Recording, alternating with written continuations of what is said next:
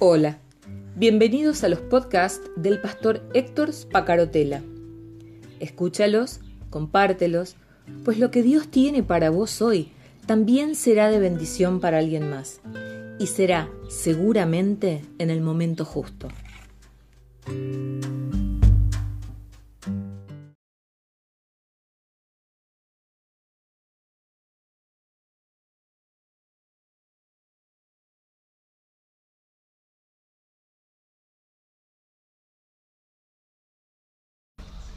¿Cómo estás? Buenas noches o buenas tardes o buenos días, como decimos siempre. Estamos haciendo este programa en vivo desde Río Gallegos, en Argentina, a través de Iglesia La Roca. Y queremos de entrada hoy, quiero de entrada hoy invitarte a participar activamente. El canal de chat de YouTube el canal de chat de Facebook, en las dos eh, páginas donde está, donde está activo, eh, está disponible para vos. Me interesa mucho que puedas dar tu opinión, agregar tu comentario, hacer tu pregunta, porque el tema de hoy es de suma actualidad. Vamos a entrevistar en este eh, momento de encuentros de los miércoles por segunda vez al licenciado Paul Fermani. Paul lo conozco hace más de 30 años eh, y es licenciado en psicología. Y este hombre con mucha experiencia eh, nos va a hacer un análisis de lo que está pasando hoy en la sociedad actual, sobre todo relacionado con los ribetes de la educación. Yo no sé si correcta o incorrectamente eh, me parece que el término no existe en la Real Academia Española, pero yo hablé de educación o deseducación. Y, me parece que Paul tiene mucho para contarnos.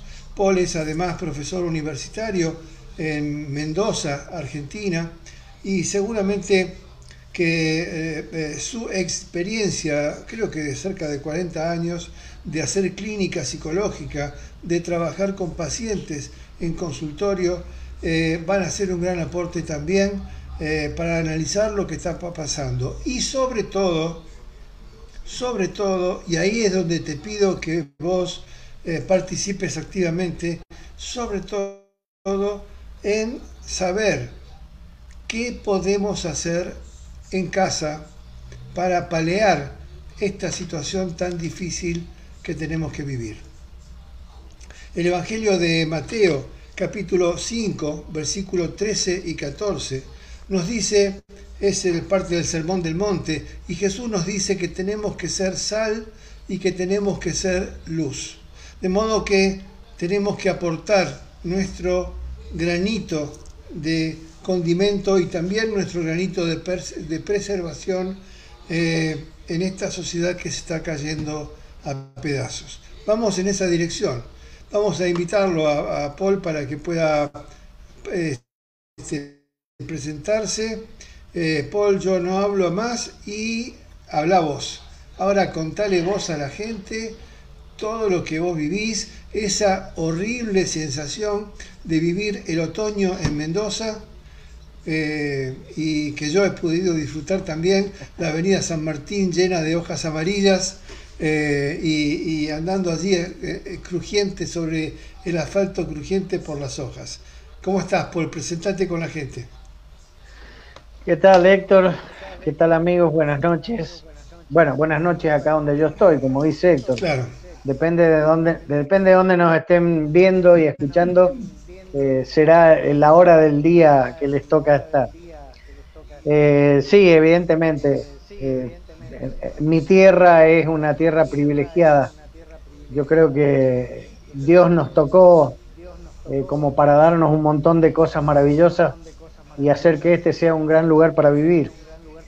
Eh, bueno, eh, por aquellos que no me conocen, mi, yo tengo mi profesión es psicólogo, licenciado en psicología, tengo algunos posgrados y otras cosas que, bueno, no, vienen al caso. Eh, tengo una, sí, una especialidad, eh, que se llama sanitarismo. Eh, yo hice a través de, la, posgrados en la universidad y, trabajo de muchos años de campo, logré que eh, se me otorgara la especialidad de sanitarista. ¿Y qué es un sanitarista? En el caso, un psicólogo, porque uno sabe de los médicos sanitaristas, conoce, sí, ahora eh, con esta pandemia también están muy de moda, pero hablar de un psicólogo sanitarista es medio, raro. Y los psicólogos sanitaristas son los que trabajamos con las comunidades, las que trabajamos con el campo, los que podemos ver la salud mental más allá de un consultorio, más allá del individuo, ¿no? sino la sociedad en sus distintas componentes y cómo se mueve en cada una de las comunidades. Dentro de una sociedad, una, una macro comunidad, como puede ser, no sé, Mendoza, el Gran Mendoza, por decirlo de alguna manera, eh, hay comunidades totalmente distintas, según el barrio donde esté, según la zona donde esté, y hay inclusive idiosincrasias distintas y realidades distintas. Muy distinta la realidad de un barrio cerrado eh, que tenga un alto poder adquisitivo, socioeconómico, que una, una villa o un barrio popular, como les dicen ahora. Este, entonces, eh, uno, tengo 40 años de profesión, entonces uno va aprendiendo eh, con, el paso del tiempo, va incorporando una experiencia, más que una experiencia, digamos, intelectual, en lo que uno puede teorizar respecto de esto, sí una experiencia vivencial tremendamente fuerte. Y esto es lo que por ahí hablamos antes de que empezara el programa con Héctor. Eh, ¿Qué está sucediendo en este momento a nivel, a ese nivel? Todos estamos muy informados respecto de lo que pasa a nivel epidemiológico, a nivel de sanitarismo, eh, si hay más vacuna, menos vacuna, cuáles son las mejores, cuántas dosis hay que darse. Todo eso nos han requete contrainformado y nos han saturado de información. Pero pocas, recién ahora se está hablando un poco más del sufrimiento psíquico, de, del, digamos, como el dolor social, el humor social, eh, todo lo que está provocando no solamente la pandemia, vamos a ponernos eh, a, separar las cosas. Una cosa es la pandemia y otra cosa son las medidas sanitarias, como les llaman, que se disponen, como fue la cuarentena, la cuarentena, la fase 1, la fase 2, todas estas cosas que también tuvimos que aprender en la teoría y después en la práctica más que aprenderlas, las sufrimos. Este, ¿Qué está pasando con esto? Porque si nos ponemos a pensar hace un año y dos meses que nos tienen prácticamente encerrados, y yo respeto esa intención de cuidarnos. Ahora, tenemos que tener un criterio y tenemos que tener una visión global eh, no solamente de los infectólogos que miran a través del microscopio cómo los bichitos están haciendo más o menos daño. Tengo un gran respeto por los infectólogos, por los vacunólogos, por todos los, eh, los médicos que se han dedicado toda su vida y se han especializado en esto. Me parece genial. Ahora, eh, el mundo es más amplio que lo que podemos ver en un microscopio y la teoría que tenemos para evitar contagios o para que las cosas eh, sean más leves en el caso de este tipo de pandemia. Porque ahora nos estamos dando cuenta de que la gente está harta. Ajá. ¿Y por qué está harta? Y porque el ser humano eh, es un, tiene un instinto dentro de todos los instintos que se llama instinto gregario o social. O sea, nosotros por naturaleza somos seres sociales. Y todas aquellas manifestaciones sociales, sobre todo las referidas a, la expresión de los afectos, al, compartir con los valores de la solidaridad, el altruismo, el compañerismo, eh, son esenciales. Es como el instinto de vida. Nosotros debemos, no podemos reprimir esto por, un tiempo prolongado, estoy hablando. Porque inevitablemente vamos a sufrir las consecuencias. Si yo no tomo agua por un día, dos días, tres días, y lo más probable es que en algún momento muera deshidratado. ¿Sí? Si yo no recibo los afectos eh, de la gente que forma parte de mi mundo y tarde o temprano voy a pagar las consecuencias a nivel de o de salud mental y muy probablemente de salud física, porque el cuerpo habla lo que la mente calla. ¿Mm? Entonces, eh, nos vemos, hoy en día nos encontramos en una situación terrible, caótica. Yo, eh, bueno, siempre he tenido una agenda muy nutrida con... Yo trabajo, empiezo a trabajar a las 8 de la mañana y termino, cierro el consultorio a las 20. Por lo tanto, eh, siempre ha sido así durante muchos años. Entonces, hoy en día sigo teniendo la misma cantidad de pacientes eh, porque no me da más la agenda. Eh, mis colegas, muchos me quieren un montón porque derivo mucha gente, porque no tengo cómo atenderla. Ahora, el, tema pasa así, bueno, ¿y ahora con todo esto, ¿qué problemas trae la gente? Y en realidad eh, trae los mismos problemas de siempre. Esto no, no ha cambiado. El tema es cómo los trae y cómo está la persona respecto de eso.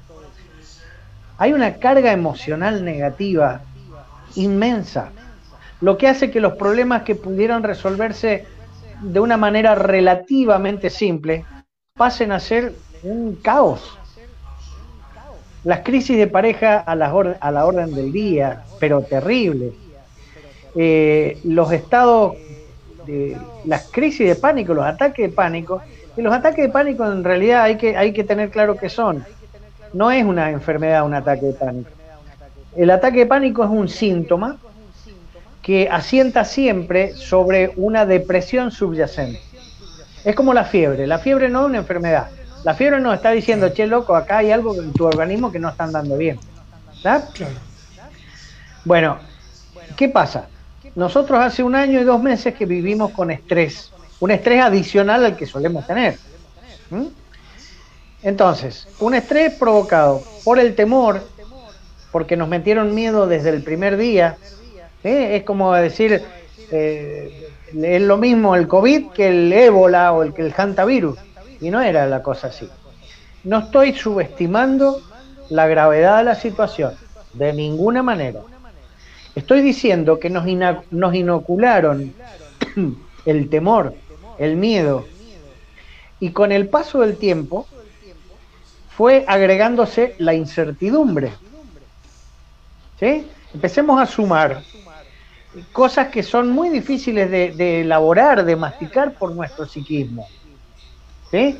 Y nuestro psiquismo tiene una capacidad de elaborar cosas, pero que es limitada también. Llega un momento que la saturación empieza a provocar daño. Y cada una, cada persona, el daño repercute en distintas partes. Supongamos, eh, yo siempre he dicho que nosotros tenemos una vacuna muy importante que podría haber funcionado muy bien también en el caso del, COVID, que es la que produce nuestro propio sistema inmunológico. ¿Sí? El sistema inmunológico es la farmacia más completa que hay en el universo. Cuando nosotros estamos anímica, emocionalmente bien, el sistema inmunológico provoca produce antidepresivos, ansiolíticos, estabilizadores emocionales, antigripales, anticancerígenos, todo eso lo, provoca, lo produce el sistema inmunológico. Pero vuelvo a repetir, cuando funciona bien. ¿Y cuándo funciona bien el sistema inmunológico? Cuando nosotros estamos anímicamente bien, cuando emocionalmente estamos equilibrados, cuando somos felices. Las personas felices, capaz que ni nos resfriamos o no, ni se resfrían y esto no es mágico, es que hay algo, son nuestras propias defensas que nos están cuidando, por lo menos de las cosas que llegan hasta, hasta cierto nivel de gravedad. ¿Mm? Entonces, eh, un sistema inmunológico no nos va a, salvar de un accidente de tránsito, obvio. Entonces, ¿qué pasa? Si usted, si nos ponemos a pensar, todo esto, este encierro constante, incertidumbre, bombardeo de información, sobre todo información caótica, desorganizada y que nos ha sumido casi en una paranoia social por el temor, temor, temor, temor. A eso se fue sumando las continuas contradicciones en los, eh, digamos, en los emisores de la información, los que nos dan la información. Desgraciadamente, incluso, yo eh, hoy escuché un programa donde hablaba de la Organización Mundial de la Salud, que tiene dos partes. Una es la parte científica, que es maravillosa porque están los mejores científicos del mundo, y otra es la parte política. Ahí, ahí sonamos. ¿Sí? Entonces, eh, la mayor parte de los errores que se han cometido en el manejo de la pandemia, a nivel mundial inclusive hablo, es porque se han metido los políticos a definir cosas que en realidad no tenían conocimiento. Y como buenos políticos siempre son todólogos, saben de todo, y la omnipotencia del poder hace que evidentemente se obnubile, se eclipse la capacidad, por lo menos inclusive de sentido común. Entonces imagínense... Te, interrumpo un segundito porque tiene que ver con esto. Te decía fuera de cámara que lamentablemente no pude encontrar la grabación, pero en uno de los canales de noticias de Argentina, hace dos días atrás, entrevistaron a una mujer eh, de cerca de 70 años, psicóloga también, eh, que daba su punto de vista en muchos aspectos coincidente con lo que vos estás observando eh, y, planteaba esto que vos estás observando en cuanto a las, nuevas problemáticas que, se viven. Ahora, da la impresión que, eh, y esta mujer lo, lo marcaba claramente, por lo menos desde su perspectiva, que en los equipos multidisciplinarios que tomaron decisiones sobre el camino a seguir respecto de la pandemia, no se incluyeron psicólogos, no se incluyeron profesionales de la psicología. Y esta mujer lo veía como algo absolutamente aberrante. Porque claro, hay, como vos decís, un problema sanitario en que nos afecta físicamente y que nos genera mucha angustia, mucha incertidumbre. Ahora mismo hay una, un matrimonio que, eh, de nuestra iglesia eh, que el Señor ayer se le declaró, eh, antes de ayer se le declaró COVID positivo y está internado y por supuesto que ella está viviendo toda una situación de angustia muy grande, igual que sus hijos, porque nadie puede saber eh, a ciencia cierta que va a pasar mañana. Eh, y esto genera una angustia eh, a partir de las consecuencias en nuestro cuerpo que puede tener el COVID y todo lo que, lo que viene adicionado al COVID. Ahora, lo que decía esta psicóloga, que tiene que ver con lo que vos estás comenzando a desarrollar, es que no se incluyó a la hora de tomar decisiones sobre los caminos a seguir y sobre lo que hacer, no se incluyó a profesionales de la psicología. ¿Vos coincidís con eso? Mirá, eh, totalmente de acuerdo. No hubo nadie de salud mental, ni psicólogos, ni psiquiatras, eh, que tuvieran una, una, mirada, o sea, que aportaran la, la mirada global del ser humano o sea, nos han tratado como un cuerpo al que hay que cuidar. Y evidentemente es una mirada sesgada, es una mirada medieval, digamos, de, lo que es el ser humano. ¿Sí? Nosotros somos cuerpo, mente y espíritu, claramente. Bueno, se dedicaron a ver bien tipo medicina tradicional, que ve el cuerpo, el síntoma y el organismo y te dan una medicación. Bueno, la misma, el mismo criterio, muy parcial, sesgado y por lo tanto eh, sujeto a errores graves como los que cometieron, eh, es lo que se puso en... Entonces, la, mesa estaba conformada por infectólogos, eh, médicos vacunólogos, bueno, todo, virólogos, ¿sí? Todo lo que tenía que ver con el conocimiento del virus, de cómo se desarrollaba, que había que aislarlo, cómo se... Bueno, punto.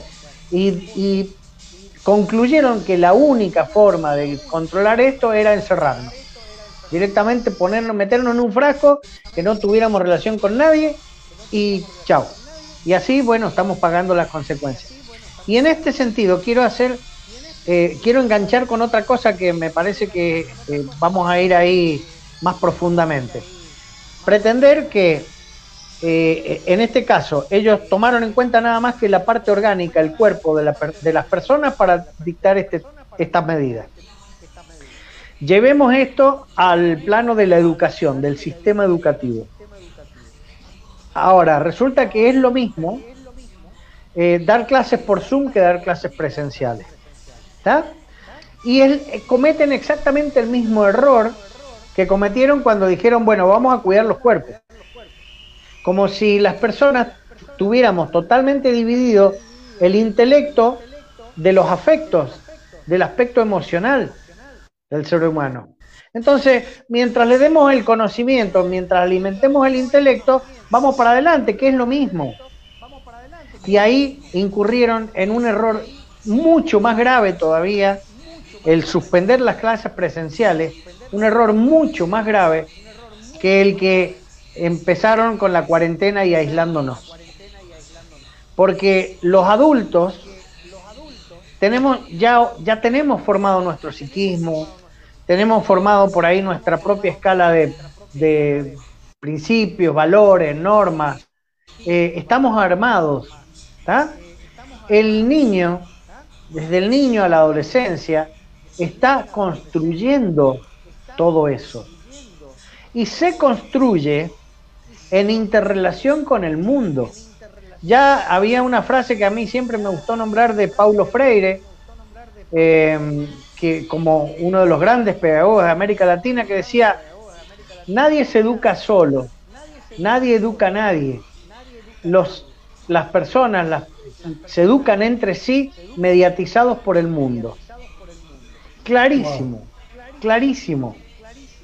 Entonces, resulta que de repente, hasta ahora llevamos casi un año y medio con los chicos supuestamente eh, han recibido información, información, y no han recibido formación, no han recibido educación. Esto que se hace no es educación. ese es el punto que quiero desarrollar. Antes que nada, quiero saludar a eh, Maritza y Marta, que nos están escuchando desde distintos lugares de México. Eh, así que, queridas amigas, un abrazo grande desde Argentina. Eh, eh, justamente ese es el núcleo de lo que a mí me preocupa. yo creo que nuestra, vos me corregís si estoy usando mal la palabra, pero nuestra capacidad resiliente como adultos, esta capacidad de, aguantar y volver y, tener esa capacidad elástica de recuperarnos, en el caso de una persona de 30 a 60 años, es distinta de la que puede tener un niñito de, 5 años a, 12 años en escuela primaria y también es distinta la que puede tener una persona de más de 70. Eh, y son los dos extremos que me parece que están muy perjudicados, por lo menos en lo que yo puedo observar. En primer lugar, Hoy en día, con la, mejora en la salud y las nuevas eh, tecnologías, una persona de 75, 80 años es una persona perfectamente activa que, mm, que sale a pasear con su esposa o con su esposo, que están acostumbrados a, a, tomarse algún tiempo de vacaciones si lo pueden hacer, que salen a caminar, que van al supermercado, que tienen una vida activa, inclusive en muchos casos siguen haciendo deporte, eh, aunque más no sea hacer actividad física con personas de esa edad, y de pronto he tratado con media docena de personas en el último tiempo de más de 70 años que sienten que están envejeciendo. Y no se refiere a la edad, se refiere a lo que están sintiéndose por dentro. Este tema de verse obligados a estar encerrados, de verse obligados a, no tener relación con otros, a no poder salir, a no poder salir, mover su cuerpo caminando 20 minutos por día o 30 minutos por día, aunque sea para ir al supermercado, eh, los está envejeciendo a pasos agigantados. Y también afecta a su salud mental, porque esa gente empieza a desequilibrarse. Esto es lo que yo estoy observando. La última vez hablé con una, eh, con una escribana de aquí de Río Gallegos, de más de 70 años, que estaba lidiando con la empleada de la farmacia a ver qué sedante tenía que tomar para poder dormir a la noche.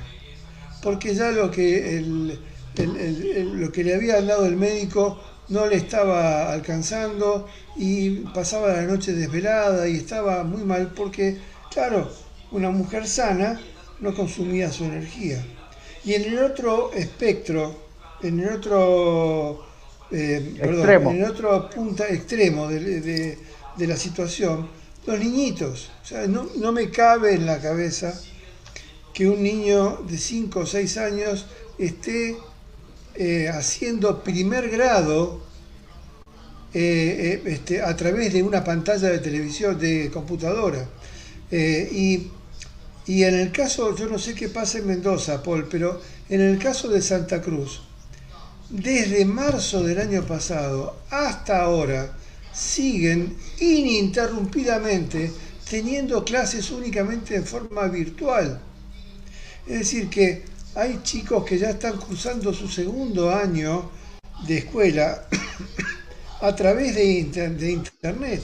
Y por supuesto, y esto me parece absolutamente patético, no tienen, en muchos casos, no tienen una computadora, un ordenador. Eh, en muchos casos están manejándose cuatro o cinco personas a través de un teléfono celular. Yo me imagino un chico de 6 años, 7 años, viendo la tarea que tiene que hacer o tratando de hacer la tarea a través de un teléfono celular. Eh, este, ni siquiera es la pantalla de un ordenador. Eh, eh, y entonces yo digo, para un cachito, no se trata esto únicamente de cómo hacer la A cursiva o cómo o cómo aprender a dividir por dos cifras, o, cómo hacer para separar, para identificar cuando es sujeto tácito o cuando el verbo está eh, conjugándose en determinada conjugación verbal. No se trata únicamente del conocimiento intelectual. ¿De qué modo un chico que está 15 meses encerrado en su casa, sin convivir con otros niños, sin eh, eh, y además recibiendo a través de la pantalla de 6 pulgadas de un, teléfono móvil la educación que, o la educación, el intento de, de, capacitarlo y de formarlo que pueda recibir. ¿Cuánto esto está este, minando su, su futuro? Este, este es el, lo que me, parece central en el tema de charla de, hoy, Paul. Eh, ¿Qué hacemos?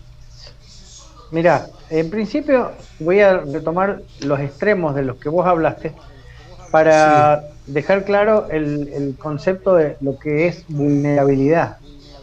¿Sí? estos extremos de los que vos hablas son los extremos más vulnerables en todo sentido en nuestra sociedad, siempre lo son. Y en este caso, esta vulnerabilidad los ha convertido en víctimas, ¿sí? Víctimas de esta situación, de estas decisiones políticas totalmente irresponsables. ¿sí? Eh, entonces, en, en, las personas mayores, mayores de 70 y todo, el daño eh, es total y absolutamente irreparable. Ojo, en los niños también, pero de distinta manera. Porque las personas que pasan determinada edad. Perdón, ¿irreparable o reparable dijiste? No, irreparable, irreparable. Exacto, porque el tiempo es algo, es una de las. Es la única cosa que no se puede recuperar nunca. El tiempo que pasó, pasó. Y en eh, las personas que tenemos más, edad, sentimos, aprendimos a valorar el tiempo y lo que hacemos con ese tiempo. Entonces las personas mayores, como vos decís, eh, utilizan su tiempo de otra manera. Eh, generalmente hemos aprendido que si no disfrutamos estamos perdiendo ese tiempo. Y una de las cosas más maravillosas que nos pasan es disfrutar a los nietos, disfrutar de los espacios de la familia, ¿sí? Y esto nos los han robado. Entonces es la tristeza por lo que no tenemos, la impotencia por lo que no podemos y la bronca por lo que nos han impuesto. Vos imaginate este cóctel en una persona de, en estado vulnerable, claro. porque las personas cuando vamos subiendo en edad, hay una vulnerabilidad emocional muchísimo más grande. ¿Sí? Porque tenemos claro qué pasa y nos molesta y nos duele y nos da bronca lo que pasa. Y esa impotencia siempre acelera procesos de, eh, de degradación, de enfermedad.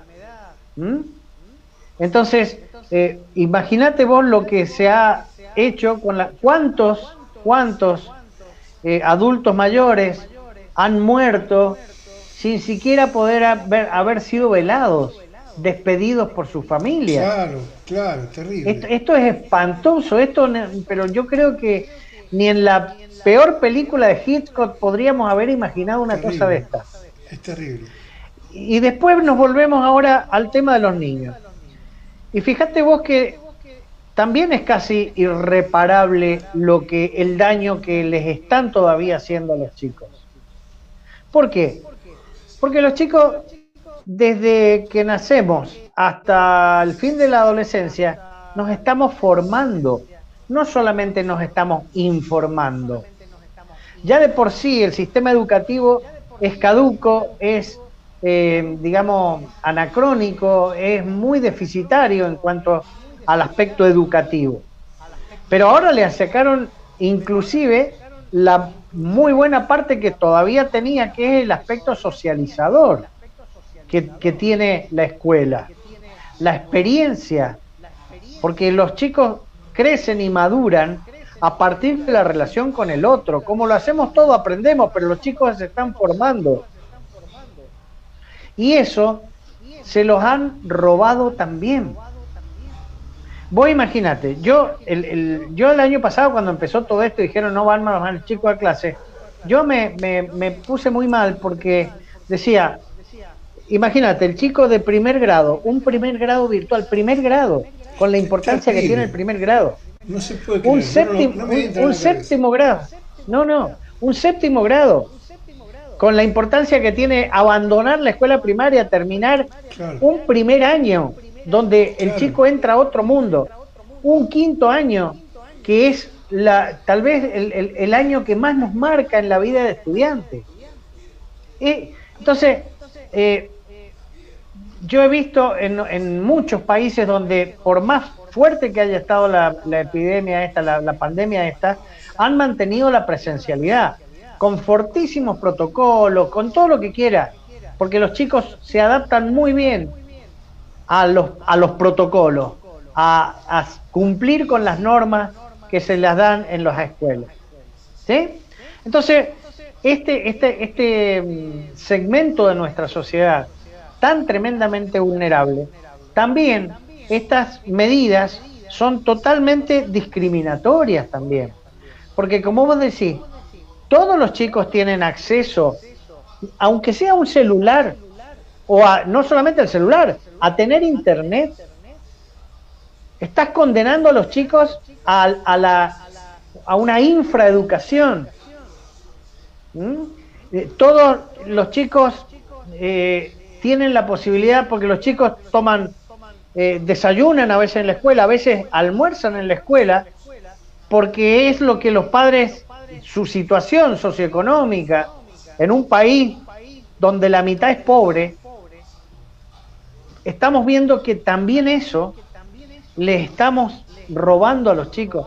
Les hemos robado no solamente el tiempo que siguen sin, ir a encontrarse con sus compañeros.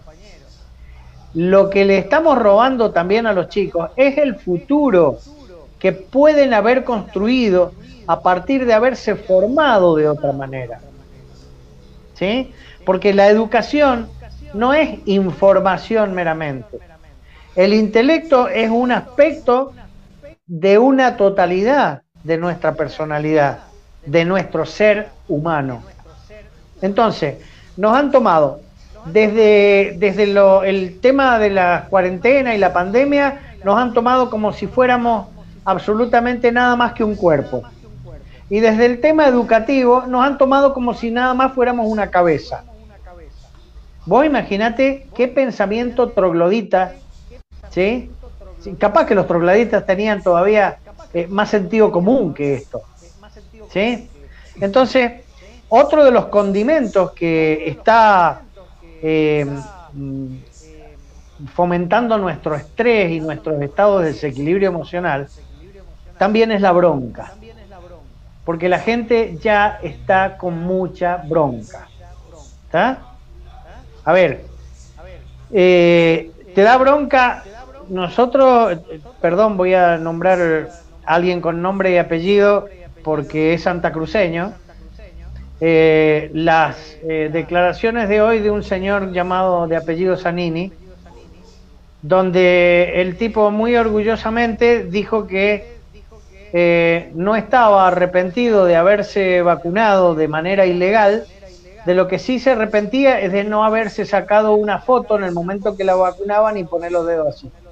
Entonces, todo eso se suma, esa bronca, esa impotencia de la población, se suma todo esto. Y los chicos en las casas, los padres, los papás, eh, lo toman de distinta manera, por supuesto, pero en todos los casos ven que los chicos están perdiendo su tiempo. Y no hablo porque estén dedicados al ocio, es porque no están dedicándose a lo que deberían. Pero no porque no quieren, porque son vagos. No, porque no los dejan. ¿Ah? Entonces es una situación muy compleja, muy dañina. Yo creo que si esto lo hubieran armado a propósito eh, para dejar un daño, una huella indeleble, negativa eh, en la sociedad argentina, y realmente lo han logrado de una manera increíble. Ni a propósito les hubiera salido tan bien. Entonces, yo lo veo, como vos decís, en mi consultorio, tremendamente padres que me van a, a consultar por sus hijos. Y uno no puede ni siquiera darles los consejos que les daría en una circunstancia normal. Porque no es así. El contexto es distinto. ¿Mm? Los padres también a todo esto están más alterados. Hay más ciclotimia, más irasabilidad, más, este, más eh, inestabilidad emocional. Entonces el, clima familiar se vuelve muy tenso, eh, no hay el diálogo que a nosotros nos gustaría tener con nuestros hijos y todo, porque se ve enrarecido por toda una situación de las que la presión interna, la impotencia interna, hace que los umbrales de la tolerancia estén en sus niveles absolutamente mínimos.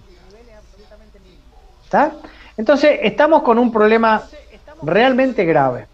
Ahora, vos recién preguntaste, decir, bueno, ¿y qué podemos hacer como padres, como, como sociedad respecto de esto? Porque, porque si, nos quedamos en el diagnóstico, la gente se va a ir del programa eh, con la angustia incrementada porque vos como profesional estás confirmando lo que sienten.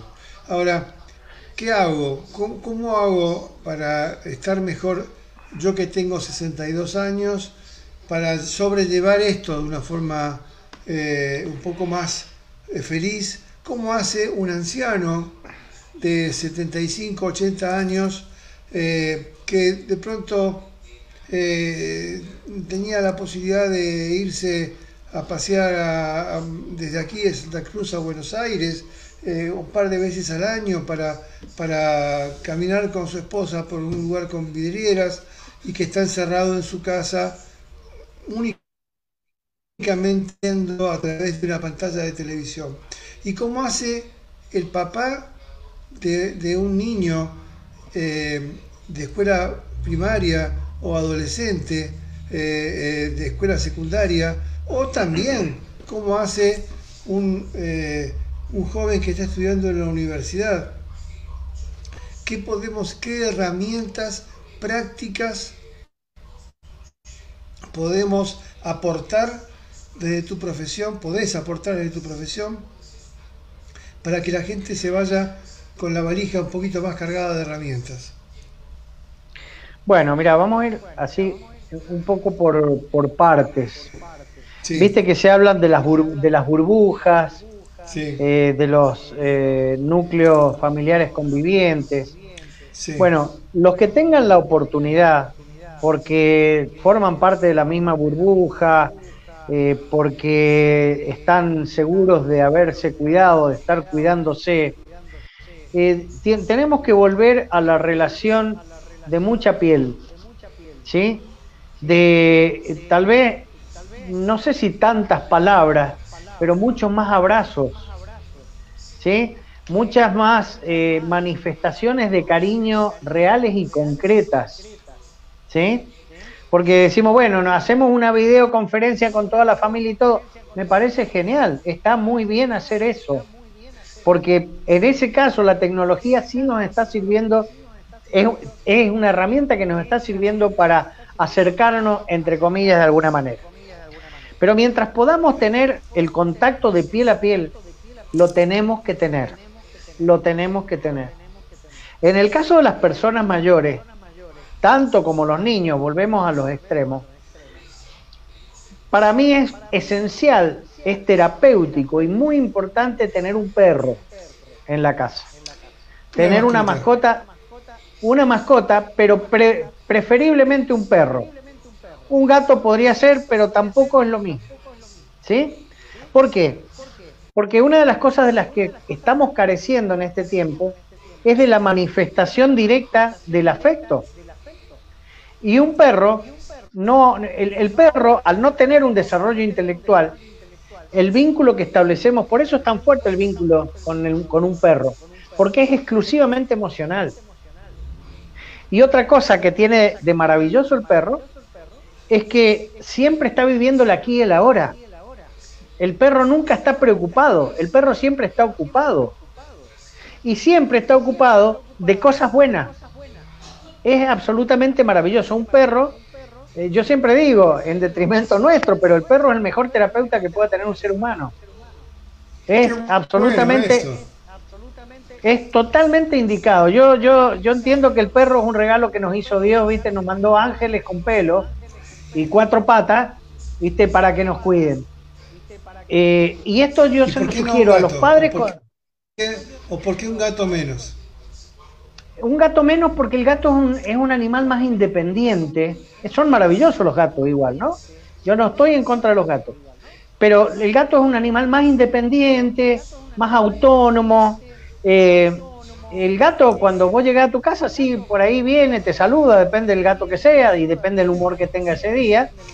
El perro, vos te vas 10 minutos, volviste después de 10 minutos y el perro parece que te hubiera extrañado como todo un mes. ¿Está? Esos, esos lengüetazos, esos que hay algunos perros que se hacen pis encima cuando te ven de la alegría. Y eso es una dosis, es una inyección de, de vitaminas espirituales maravillosas. Para mí no, no, no, no debería haber una casa, un hogar, una familia o una persona que viva sola que no tenga un perro. Y ni siquiera ir a comprar un perro, ¿sí? Porque la raza esta, ¿cuál es la mejor raza? La mejor raza de los perros es el callejero. Y el, y el acto de amor que uno tiene cuando adopta un perro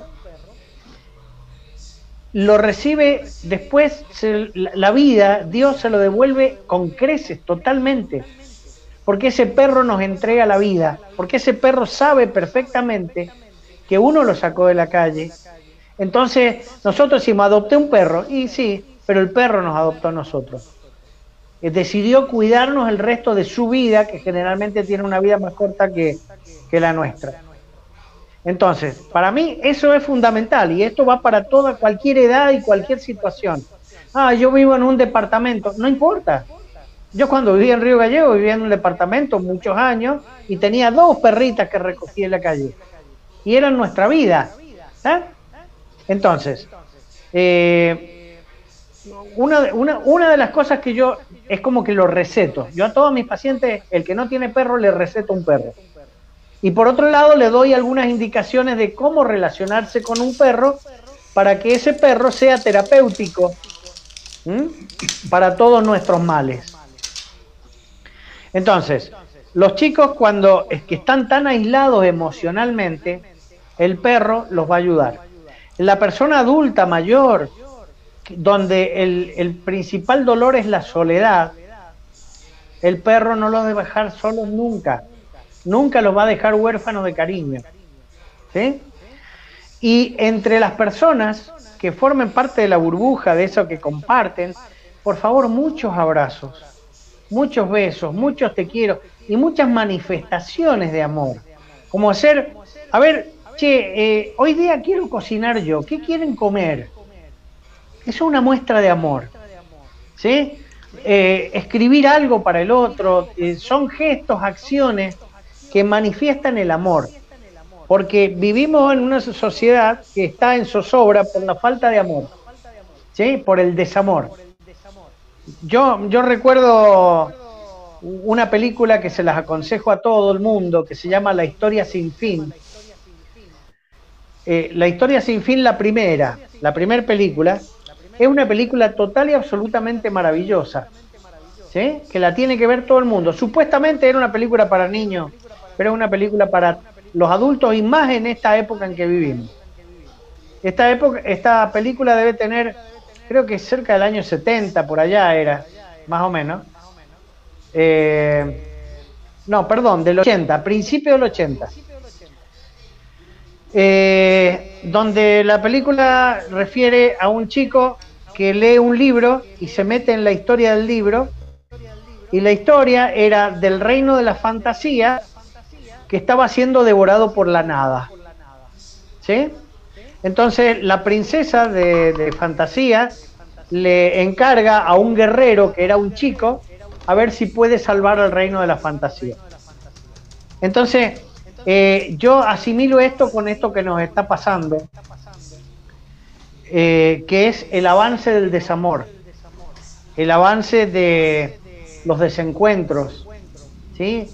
El avance de la soledad. Es terrible, es terrible. Entonces, eh, si para algo nos puede servir este, esto que nos tengan encerrados, es para estrechar los vínculos directos, los vínculos primarios, los vínculos del abrazo. El abrazo es totalmente terapéutico, el abrazo es maravilloso, es curativo, porque el amor sana.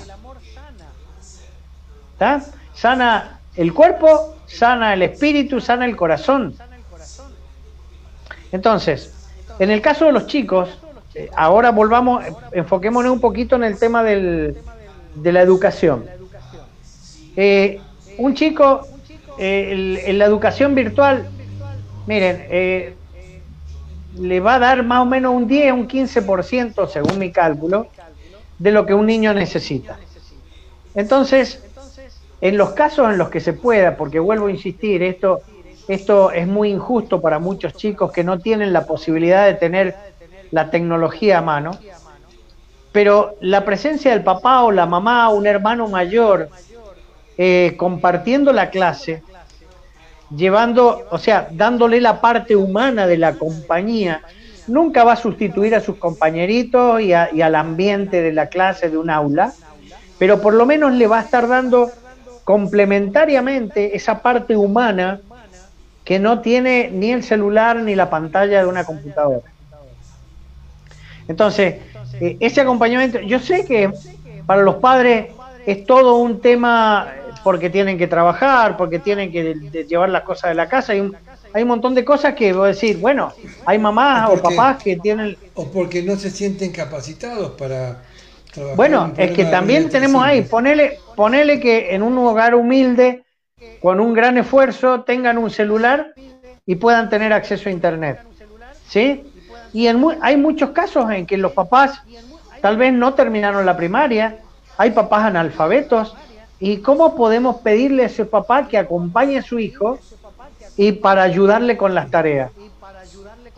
Esto se está, así, se está eh, decidiendo partiendo de premisas que no son ciertas. Porque acá se supone que todo el mundo tiene acceso a Internet, que todo el mundo tiene una pantalla o un celular en condiciones de, tenerlo encendido. Y eso es falso. Mucha gente lo tendrá, pero no en la Argentina. ¿Está? Entonces, eh, los que puedan, porque realmente hay cosas que son insalvables.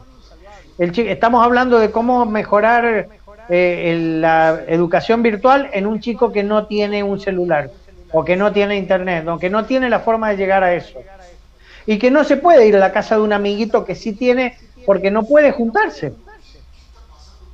¿Está? Entonces, eh, esto es grave. Se puede paliar de esa manera. ¿Sí?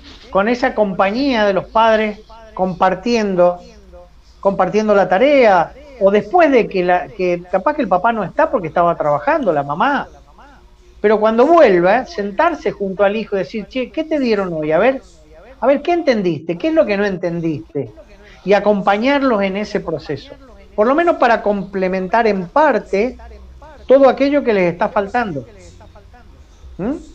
Tiene un lado realmente bueno, porque ese hijo, esa hija, no se va a olvidar jamás de lo que el papá o la mamá o el hermano mayor hicieron en un momento de crisis como este.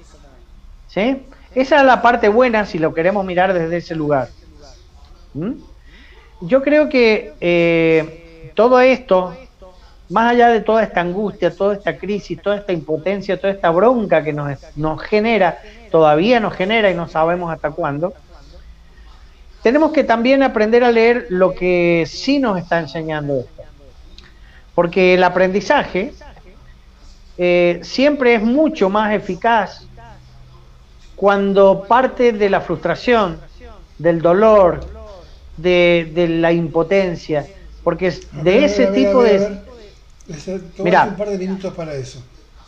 Bien, uno aprende muchísimo más cuando se frustra con algo, cuando las cosas le van mal, cuando tocamos fondo, aprendemos mucho más de que cuando las cosas nos van bien y tenemos éxito. Cuando algo nos va bien, tenemos éxito, disfrutamos el momento y aprendemos, pero aprendemos lo que esa alegría nos dejó aprender. Pero cuando mordemos el polvo, cuando estamos, quedamos mal por algún motivo y tenemos que hacer, echar mano a nuestra resiliencia y volver a empezar y ponernos de pie, el aprendizaje es tremendo. ¿Sí? Entonces, bueno, dirá, bueno, pero ¿qué podemos aprender de esto? De esto que nos está haciendo tanto daño. Lo primero que se me ocurre es valorar la vida. Porque si hay algo que en este momento nos enseñó esto, es que nuestra vida es finita, que nos da, tenemos ahora la certidumbre de que lo único seguro que tenemos en la vida es que algún día nos vamos a morir. Entonces, eso, bien aprendido, le da razón una razón a nuestra vida, le da un sentido a nuestra vida. Y podemos vivir de otra manera. El otro día escuchaba a un economista, fíjate vos, un economista, hablando de la lectura que él tenía de la, parte, de cómo nos había cambiado hasta culturalmente esta pandemia. Y él decía, eh, antes las personas eh, ahorraban ahorraban plata por si alguna vez lo necesitaban, por si alguna vez se enfermaban. Ahora, ante esta certidumbre de que se puede morir en cualquier momento, la plata que tienen la gastan. La, gastan en comprarse algo lindo, en irse de vacaciones, en comprarse un televisor nuevo, eh, en vivir un poco mejor con las cosas que la plata le puede dar. Antes la gente eh, ahorraba para comprarse o hacerse una casita de fin de semana en un lugar alejado para poder descansar porque se lo merecía. Ahora la gente está buscando cómo vivir en lugares alejados para vivir más tranquilo y si tiene que ir a la ciudad por trabajo y lo hará puntualmente eh, o, verá cómo alquilarse algo en la ciudad para ir a trabajar nada más. ¿Está? Entonces, estamos viendo hasta un cambio cultural en esto, que no siempre también es negativo, porque si yo aprendo a partir de este sufrimiento el valor que tiene la vida, la importancia que tiene vivir cada minuto de nuestra vida con intensidad, con muchísimo amor, y creo que vamos a haber aprendido bastante. Las secuelas eh, en la salud mental, en la salud emocional, de todo esto que está pasando, se van a extender muchos años, muchos años, y lo vamos a hablar dentro de cinco años, vamos a decir, che, Paul. Eso, eso es lo que quiero, vos sabés que estamos en los 55 minutos del programa ya. Eh, Ajá, bien. Yo, yo entiendo que no sos estadista, entiendo que no, que no sos profeta, eh, por ahí sí, y nunca me contaste, pero sí eh, como profesional, como profesional, viendo eh, lo que hoy se está cocinando en la sociedad, yo te pido que imagines esta sociedad dentro de 25 años, la próxima generación, porque de alguna forma, y esto es algo que desde que tengo la responsabilidad de estar conduciendo o, liderando una iglesia, es un tema que me preocupa y es nuestra responsabilidad como adultos de formar, de preparar a los líderes de la próxima generación en la iglesia y en la sociedad donde vivimos. Eh, entonces, ¿cómo imaginas el chico, este, eh, aquellos que van a gobernar el país, aquellos que van a dirigir una escuela, aquellos que van a enseñar eh, en un colegio secundario, aquellos que van a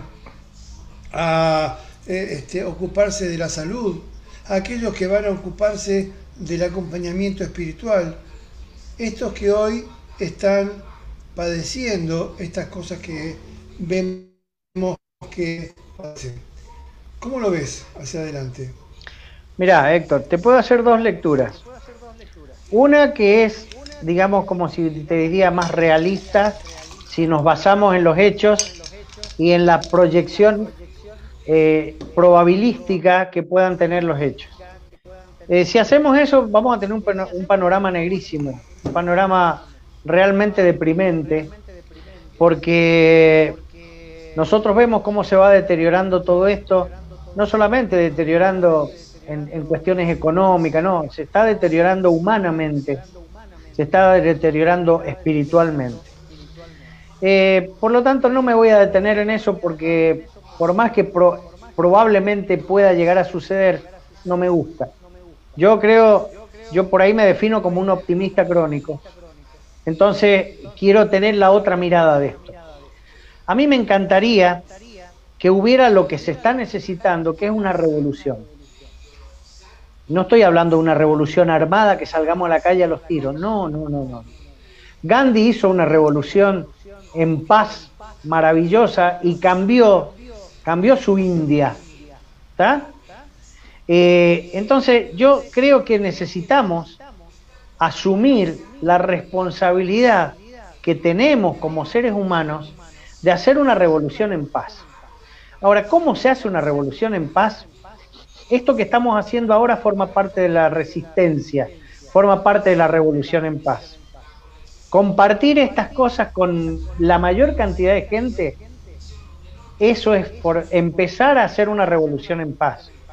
Considerar que no somos, eh, una vez la Madre Teresa creo que fue, dijo, cuando un periodista le preguntó, Madre, qué, qué maravilloso lo que usted hace eh, con los pobres y con toda su obra. Ahora, eh, si no considera que habiendo tanta pobreza en el mundo, tanto dolor, lo que usted hace es solamente una gota de agua en el mar, y la Madre Teresa, sabia ella, le contesta, y tienes razón, hijo, pero sin mi gota de agua, el mar no sería el mismo.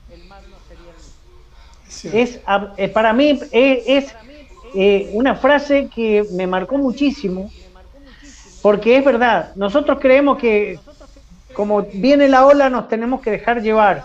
Y no es así. Porque somos muchos más los que estamos en esta postura que aquellos que dañan al mundo. Cuando a Bob Marley, que ahora se cumplieron 40 años de su fallecimiento, cuando Bob Marley, hace poquito, Bob Marley lo, lo hieren en un atentado, eh, el tipo medio como tenía un show previsto, y bueno, lo curan, que esto y que el otro, y dice, bueno, voy a dar el show. Eh, y todos le dicen, no, no, Bob, te tenés que terminar de reponer porque tenés que esperar a estar bien. ¿Y qué le contestó Bob Marley? Dice, mira, si la gente mala en este mundo no se toma descanso, yo no tengo tampoco por qué tomármelo. Otra cosa maravillosa. Entonces, eh, esta revolución en paz es la que tenemos que hacer nosotros. Vos, yo, toda la gente que nos escucha y toda la gente que se dé cuenta que está en nosotros cambiar esto. Yo hoy puedo decirte, mira, yo no puedo cambiar el precio del dólar blue, ni puedo cambiar este, la cantidad de vacunas que llegan, no, pero puedo cambiar mi mundo e influenciar. Yo soy un agente de la paz.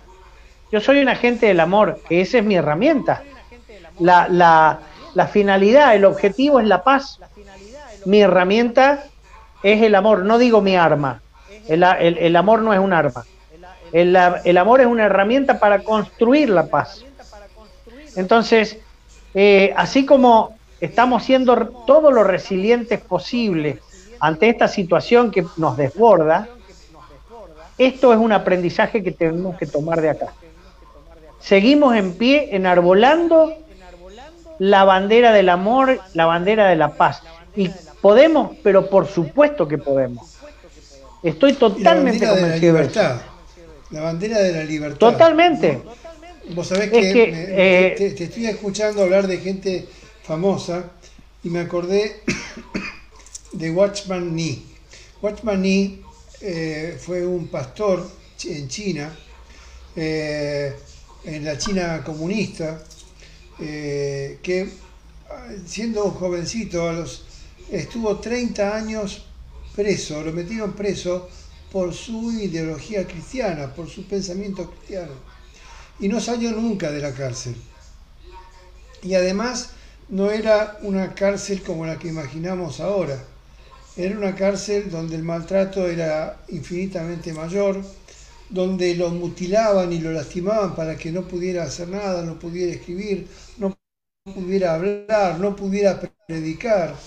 Eh, y, este hombre, dentro de la cárcel, dentro de esa este, limitación física de la cárcel donde estaba, escribió libros verdaderamente maravillosos.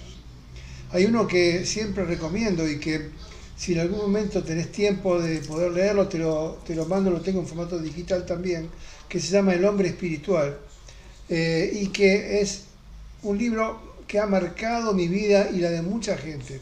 Ahora, ese hombre, encerrado en una cárcel, mutilado para que no pudiera hablar, este, escribiendo por ahí con un, con un tizón o con un pedazo de carbonilla, eh, ese hombre escribió dentro de esa prisión física libros verdaderamente maravillosos. Entonces él pudo ejercer su libertad y pudo vivir su fe dentro de eh, una cárcel física.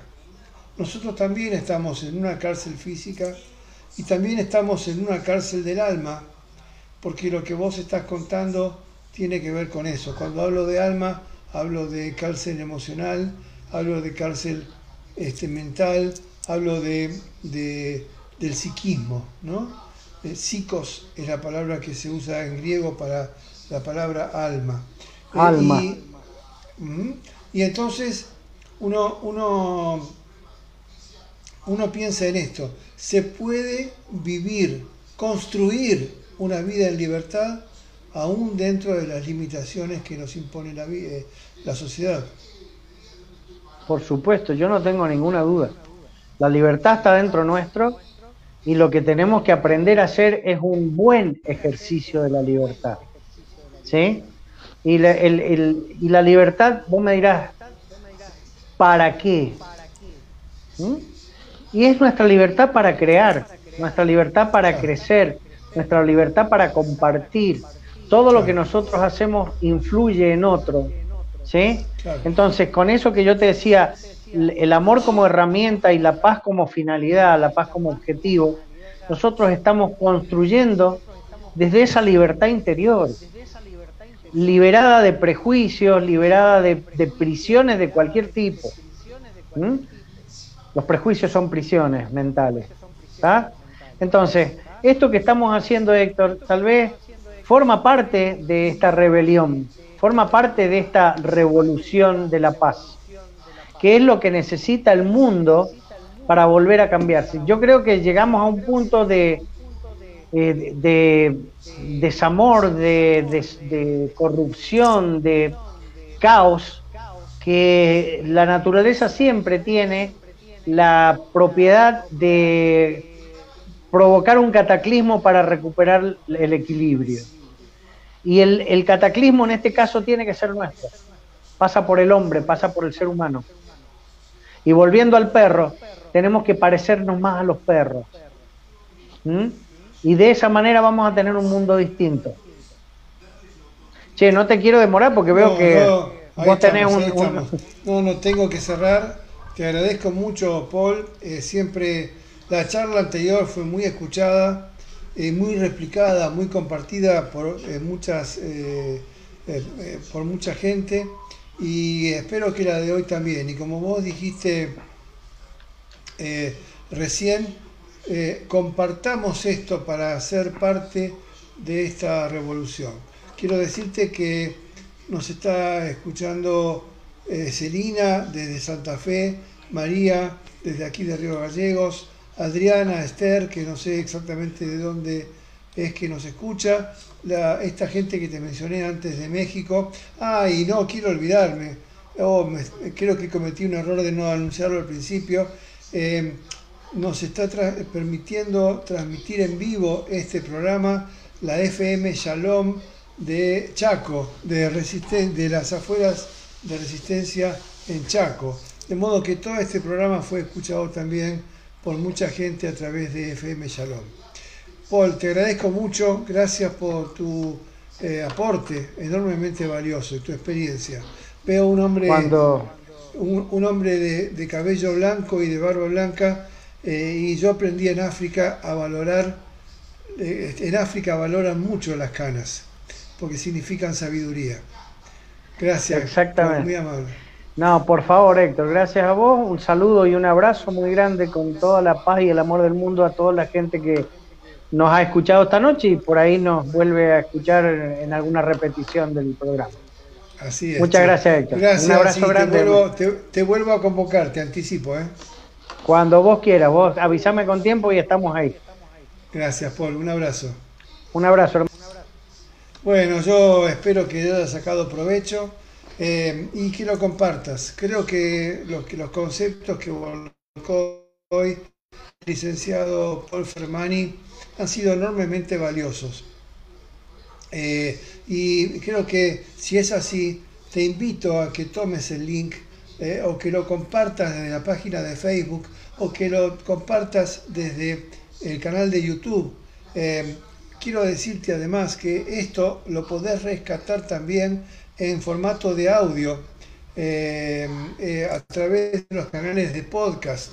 Si vos en cualquier canal de podcast buscas Iglesia La Roca, Río Gallegos, te vas a encontrar con el programa de hoy, por ejemplo, y lo vas a poder escuchar en formato de audio eh, allí. Mucha gente escucha a través de su teléfono celular en formato de audio compartilo, ponele like, acompañanos en esta aventura que estamos llevando adelante como iglesia, pero además acompañanos en esta perspectiva de construir pensamiento, de construir criterio, de ayudar a la gente a pensar y de ayudar a la gente a defenderse de estas cosas que nos están haciendo tanto daño. Dios te bendiga. Gracias por acompañarnos.